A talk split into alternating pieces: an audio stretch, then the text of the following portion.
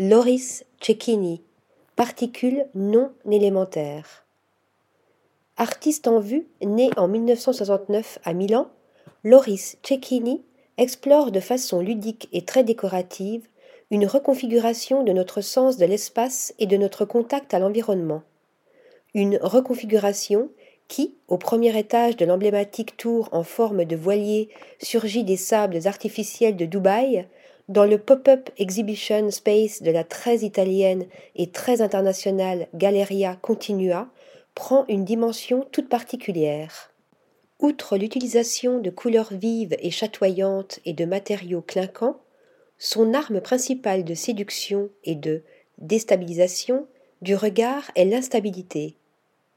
Instabilité des formes, souvent réduite à des fluctuations, des vibrations et surtout des variations.